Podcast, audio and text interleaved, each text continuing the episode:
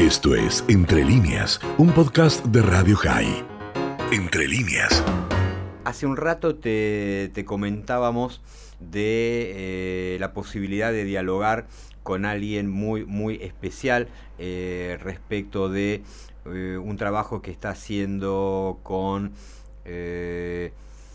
con el coronavirus en general. ¿eh? Vamos, a, vamos a hacerle las preguntas puntuales y directamente este, a él. Nos referimos a el doctor eh, y profesor eh, Aliaga, Jorge Aliaga. Jorge Aliaga, que es, bueno, que es licenciado en física, que es doctor en física, que fue decano de la Facultad de Ciencias Exactas de la UBA, bueno, investigador del CONICET, una persona con un enorme, enorme recorrido académico.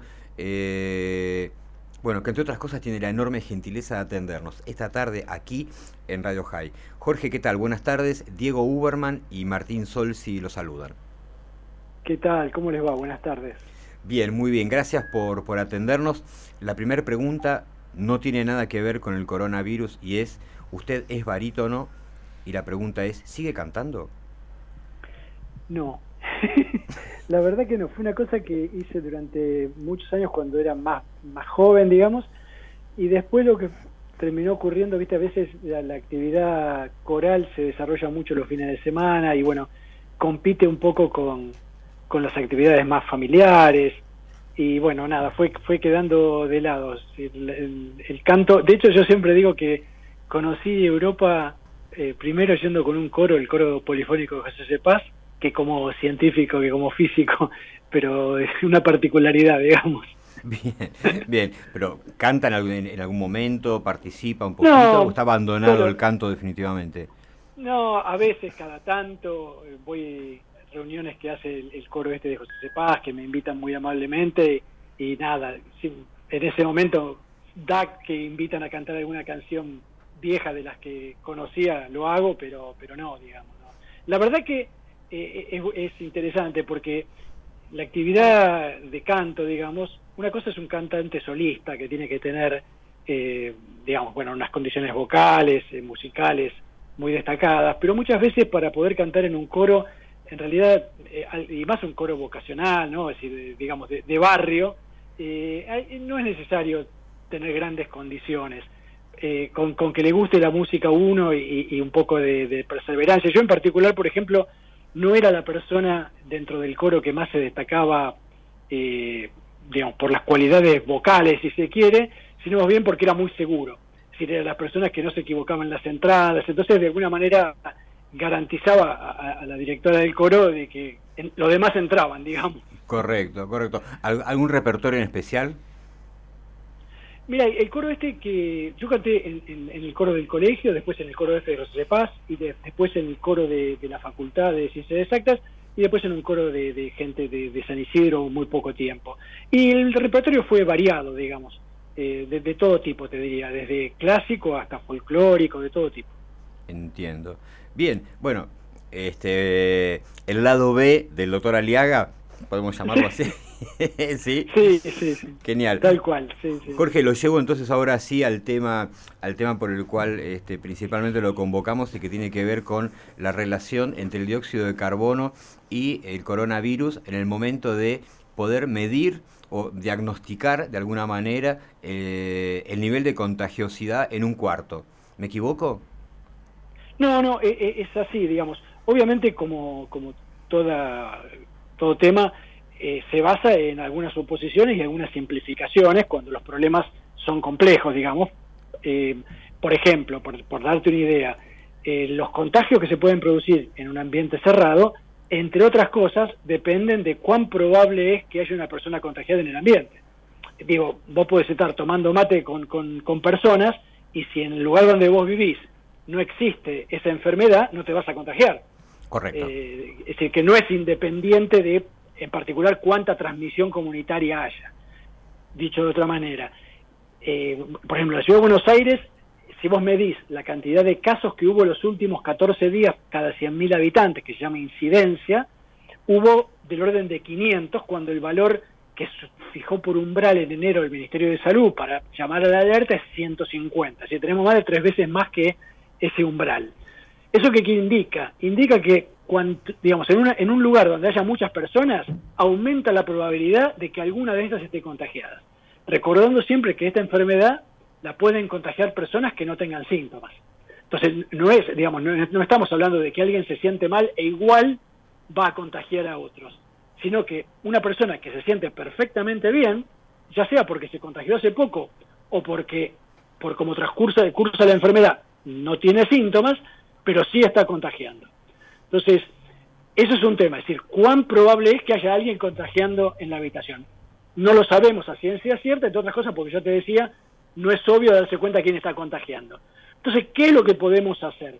Bueno, lo que podemos hacer es estar la menor cantidad de tiempo posible en un ambiente, tener la menor cantidad de personas en un ambiente, porque todo eso te baja el riesgo, y la tercera variante es, bueno, dado que la vía de contagio que hay en los lugares cerrados, fundamentalmente, viste que al principio nos hablaban mucho de las gotas, y que entonces las gotas caían, las gotas grandes, nosotros tocábamos las gotas y nos llevábamos a la cara, o las gotas nos pegaban en los ojos y en la boca y nos contagiábamos. Bueno, hay otra vía de contagios, que es lo que se llama aerosoles, pequeñas gotitas que nosotros exhalamos cuando cantamos, cuando gritamos, cuando hablamos, pero también cuando solo cuando respiramos. Esas gotitas son tan chicas que quedan flotando en el aire un montón de tiempo y pueden tener virus si la persona está contagiada. Obviamente esas gotas como son más chicas tienen menos virus que las gotas grandes, pero a diferencia de las gotas grandes que uno tiene que ir a buscarlas de alguna manera, las gotas chicas quedan flotando y nosotros no podemos evitar respirar, mejor que no lo hagamos. Entonces, eh, al respirar, solo estamos llevando ese aire del ambiente hacia adentro nuestro.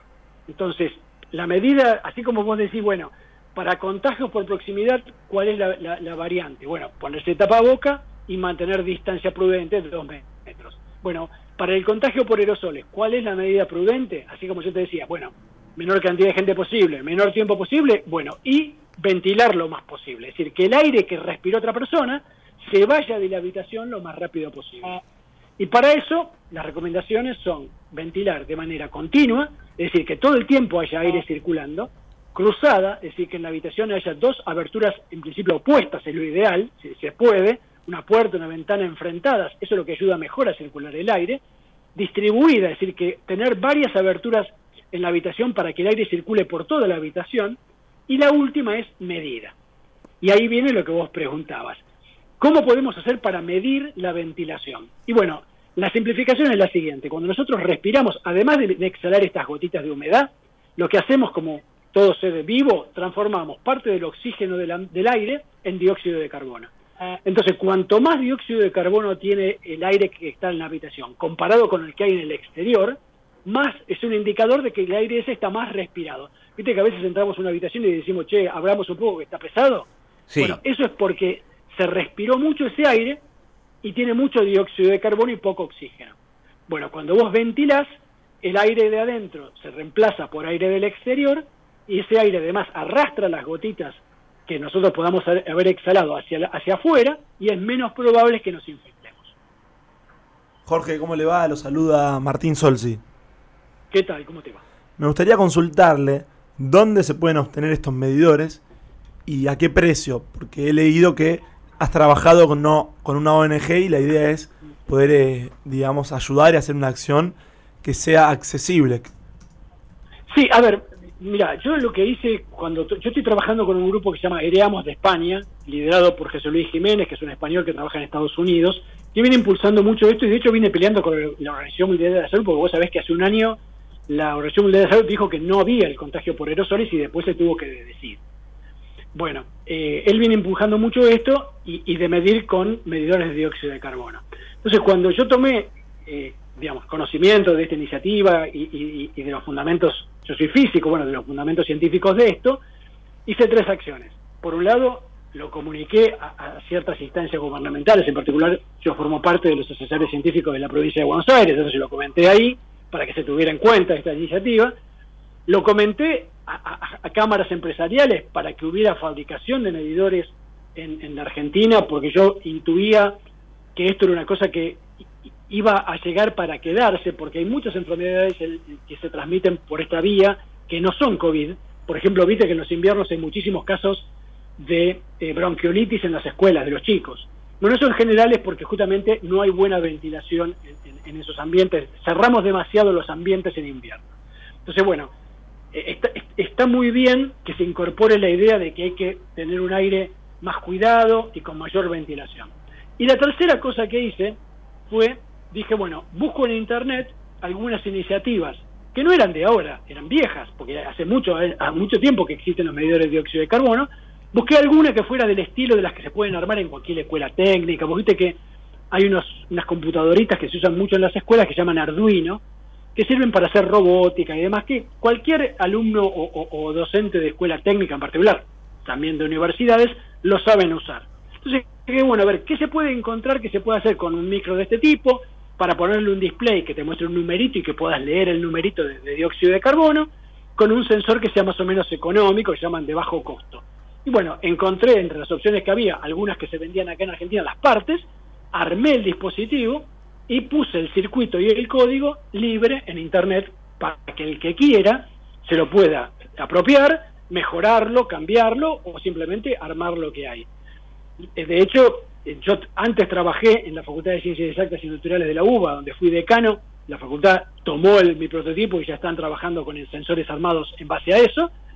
Y hoy trabajo en la Universidad Nacional de Urlingen, la universidad tomó el prototipo y hizo convenios con los municipios de Urlingen y de Morón y están entregando medidores para las escuelas de esos partidos. Jorge, dos preguntas. Eh, la primera, ¿esto en la práctica funciona, por ejemplo, como los sensores de humo? O sea, ¿es un aparato que se deja fijo? Eh, y la segunda pregunta es, ¿cuáles son los valores? ¿Cuál es un número normal y cuál es un número preocupante? Sí, perfecto. Excelente las dos preguntas. Primero, eh, no es el mismo uso que un detector de monóxido de carbono, que vos viste que el monóxido es lo que emiten las estufas cuando combustionan mal, sí. que es muy, muy grave porque te morís con muy poco. Esto no es así. El dióxido de carbono no es que mata rápidamente. Te genera un poco de, te sentís medio, como te decía, embotado, pero no, no es la misma peligrosidad para nada. Entonces, eh, si vos por, ejemplo, te digo, por ejemplo, en una escuela, si vos tenés un medidor por escuela, ¿por qué podría cambiar el nivel de CO2 en un aula? Bueno, porque ponés más alumnos o menos alumnos. Bueno, si el afuero que tenés, la cantidad de gente que hay dentro del aula está fijo, eso no cambia. El volumen del aula también hace cambiar ese número. Si el volumen del aula no cambia, lo único que puede cambiar es el clima. Si hay más viento, menos viento de un día para el otro. Entonces, si más o menos el clima no cambió mucho y más o menos tenés siempre abierto la misma cantidad de ventanas y puertas, más o menos el nivel de CO2 te va a dar lo mismo, con lo cual no es necesario estar midiendo todo el tiempo. Por supuesto, si tenés medidores de sobra, mejor, pero si no, medir cada dos días, tres días para ir verificando que los niveles están bien, alcanza. ¿Está bien? Ese es el primer punto. Es decir, no es necesario estar midiendo de manera continua, permanente, si lo podés hacer mejor, pero si no, periódicamente, dos, tres días, está muy bien es mucho mejor que no hacerlo nunca, digamos así. Y con respecto a, los valores, eh, en el exterior tenemos un nivel de CO2, ustedes oyeron hablar del, efecto invernadero, el cambio climático, Eso es el CO2 acumulado en la atmósfera producto de la actividad, en particular humana y de los seres vivos. Ese valor que hay en todos lados es 400 partes por millón de dióxido de carbono en la atmósfera. Lo que nosotros exhalamos después de tomar ese aire es 40.000 partes por millón. Es decir, 100 veces más de concentración de dióxido de carbono. En, el, en un ambiente cerrado, por ejemplo, en un auto, si vos estás un rato en un auto, rápidamente sube a 1500, 2000 o 3000 partes por millón. Eh, y ahí es hay, que ventilar bastante porque, bueno, es mucha concentración. En riesgo de pandemia, el número que se está dando como seguro es que no supere las 700 o 800 partes por millón, es decir, no más de 300 o 400 de lo que hay afuera. Porque con ese número se calcula que la probabilidad de estar respirando el aire que ya respiró otro es menor al 1%. Y entonces es un número relativamente seguro. Entiendo. Eh, pienso, digamos, lo primero que se me ocurre es un cine o un teatro o un aula. Pero bueno, en el aula, digamos, un aula es un espacio de un tamaño particularmente controlable. Yo digo, por ejemplo, en una sala de cine o una sala de teatro, ¿se puede poner un sensor y que ese sensor tenga una suerte de semáforo y entonces interprete a través de una luz que el aire, eh, digamos que la atmósfera que hay ahí adentro es peligrosa o no, o estoy este, en un No, no, es perfectamente, es perfecto y de hecho De hecho, los sensores que yo tengo tienen un LED, los que, los que yo construí tienen un LED que va a cambiar de color y te pone un semáforo verde, amarillo, rojo, además del numerito. Exactamente. Y eso ocurre en muchos lugares del mundo. Eh, por eso te digo, eh, la interpretación, uno a veces tiene la intuición de que hay ciertas cosas peores que otras y a veces la intuición le falla porque hay que medir. Eh, eh, a lo mejor, por ejemplo, en un, en un teatro, si el teatro tiene un techo muy alto, vos pensás que el aire respirado como está caliente va para arriba. Entonces vos tenés un montón de volumen de aire arriba que se puede acumular sin que estés respirando el mismo aire al nivel de las cabezas. ¿Se entiende? Claramente. En cambio, una, en cambio una, una, una habitación que es más baja, entonces a lo mejor eh, tenés menos margen. Entonces, lo, lo, ideal es medir. Por ejemplo, te digo algo así que me preguntan mucho, medio de transporte. Digo, porque estamos hablando de lugares cerrados. Eso puede ser un restaurante, puede ser un teatro. El teatro tiene, el cine tiene una enorme ventaja, por ejemplo, estamos callados. Entonces, al estar callado emitís menos aerosoles que estando hablando. Ahora, por ejemplo, en un transporte, me decían, bueno, en un colectivo, en un subte. Bueno, lo ideal sería que las personas traten de no hablar en esos lugares, de no estar hablando con el celular todo el mundo, porque ahí emitís más aerosoles. En un transporte, lo ideal sería tener ventanas y puertas abiertas para que el aire circule. Ahora, ¿qué te ayuda en el transporte? Que el transporte se está moviendo en general. Entonces, no necesitas que haya viento para que el aire se mueva, porque el vehículo se mueve. Entonces, con tener las puertas y las ventanas, las ventanas abiertas, ya el aire circula. Entiendo. Entonces, cada, cada eh, ámbito tiene su particularidad, digamos. Y lo ideal, como vos bien interpretas, es si uno tiene un medidor de dióxido de carbono, lo que haces es ponerle un número a algo que si no es invisible. Entiendo. Eh, vuelvo sobre una pregunta que le hacía hace un ratito Martín, que es probablemente la pregunta del millón. ¿Esto es caro? A ver, eh, caro y barato, viste que depende de, digamos, a nadie le puede decir, porque eso depende de la capacidad adquisitiva de cada uno. Entendamos que esto no es una cosa para las casas, no es una cosa para la familia, porque supone que en una casa uno está con los convivientes. Y con los convivientes, bueno, se hace el riesgo de convivir. Esto es con personas que, te lo diría así en términos de escolares, personas que están en burbujas distintas, es decir, eh, personas que se reúnen para una reunión, para un trabajo, bueno, ahí... Empresas, eh, colegios. Eh, por ejemplo, colegios, oficinas, transportes públicos, todos esos restaurantes. To, bueno, claro, eh, salas de, de, de, espera de hospitales. En todos esos lugares eh, deber, sería indicado tener uno de estos. Los medidores a nivel internacional salen entre 50 y 200 dólares. Es decir, acá los que yo vi comerciales se van comercializando más o menos a 20 mil pesos. Lo cual, obviamente, si vos armás el que, el que yo puse libre sale menos, porque ahí no tenés ganancia ni mano de obra incluida, ¿no? Entonces digo, de costo de materiales sale menos que eso y yo lo puse libre para el que lo quiera armar. Eh, pensemos que, a ver, de nuevo, para una familia puede ser un costo caro, a para una empresa o, mismo para el Estado, pensar que eh, eso más o menos son entre 3 y 5 determinaciones de PCR. ¿Está bien? Digo, te lo pongo en esos términos de pandemia. Y estamos haciendo entre 30.000 y 50.000 determinaciones de PCR por día. Es decir, que eso es el equivalente a 10.000 sensores por día eh, que se podrían estar proveyendo. No es, eh, no es algo desproporcionado pensar que la determinación de PCR es un consumible y esto es un bien que dura típicamente 5 años. Entiendo. Estamos hablando con el doctor Jorge Aliaga, eh, doctor en física, investigador del CONICET, ex decano de la Universidad de Ciencias Exactas de la Universidad de Buenos Aires. Y a mí se me ocurre una última pregunta, por lo menos por mi parte, Jorge. Estoy intentando imaginarme el aparato y entonces me vienen dos preguntas. La primera es, ¿es algo grande o es algo chico? Y la segunda es, ¿cuál es la capacidad de cubrir un área. Te digo, por ejemplo, eh, para una sala de teatro, ¿con un solo aparato me alcanza, igual que para un aula? Eso, esas cosas pienso. Muy bien, excelente las preguntas. En la página mía, la página web, jorgealiaga.com.ar, ahí tienen las fotos, por ejemplo, de lo que yo armé. Para que te des una idea, yo, como lo hice tipo así, casero, fui a la ferretería de la esquina, que fue por el único que salí, y compré una cajita de esas de llave térmica. Sí. Para que te des una idea del tamaño, digamos. Una cajita de llave térmica y adentro puse todo. Tiene una tapita y adentro puse todo. Eh, el sensor en sí, que es lo que mide, es algo que mide 2 centímetros por 3 centímetros de área, un centímetro de alto y pesa 5 gramos. Es decir, que nada, digamos, es un equipo muy muy barato, es una especie de, como te diría, el equivalente a un reloj para poner arriba de un, de un escritorio, una cosa así.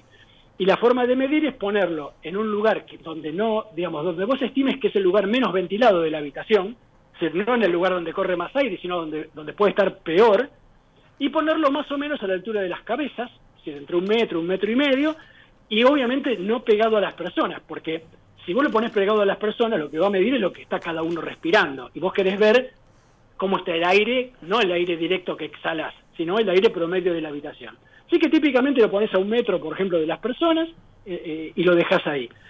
¿Cuántos tenés que poner? Bueno, eh, eso depende justamente de cuán, como yo te decía antes, de cuán cruzada y, distribuida sea la ventilación. Porque si la ventilación es correcta y todo el aire en el ambiente más o menos tiene está mezclado uniformemente, no va a importar mucho dónde midas, va a dar más o menos lo mismo. Entonces, una forma de saber cuánto tenés que poner por supuesto que si es una cancha de fútbol enorme, bueno, va a haber muchísimas diferencias. En un ambiente chico uno esperaría que no va a importar, te lo digo así experimentalmente, yo soy físico, yo esperaría medir en un lado de la habitación y medir en un lado valor. Correrlos cuatro metros para otro lado y medir más o menos el mismo valor. Si mido valores muy distintos, ahí me preocuparía qué está pasando. Pero lo razonable sería que los valores fueran más o menos parecidos. Entiendo. Jorge, un abrazo muy muy grande, gracias como siempre por la enorme gentileza de atenderme, en este caso de atendernos, clarísimo como siempre, usted debería dedicarse a la docencia, ¿eh? es un buen chiste ese. y, gracias. Y bueno, sigamos en contacto y gracias por supuesto. Bueno. Gracias a ustedes, hasta luego. Ahí va entonces el doctor Jorge Aliaga, eh, doctor y licenciado en física, investigador principal del CONICET, ex decano de la Facultad de Ciencias Exactas de la Universidad de Buenos Aires, con este procedimiento y, dispositivo para prever y medir la calidad del aire, lo cual nos daría una medida bastante, bastante aproximada de eh, la probabilidad ¿sí? Eh, de que ese aire te pueda llegar a, contagiar. Sí, recordamos que no tiene relación con el COVID, porque si una persona contagiada está en ese lugar, pero sí si el aire está respirable en buen nivel o es necesario aumentar la capacidad para poder respirarlo. Exactamente. En un ratito seguimos respirando. Esto fue Entre líneas, un podcast de Radio High. Puedes seguir escuchando y compartiendo nuestro contenido en Spotify, nuestro portal radiohigh.com y nuestras redes sociales. Hasta la próxima.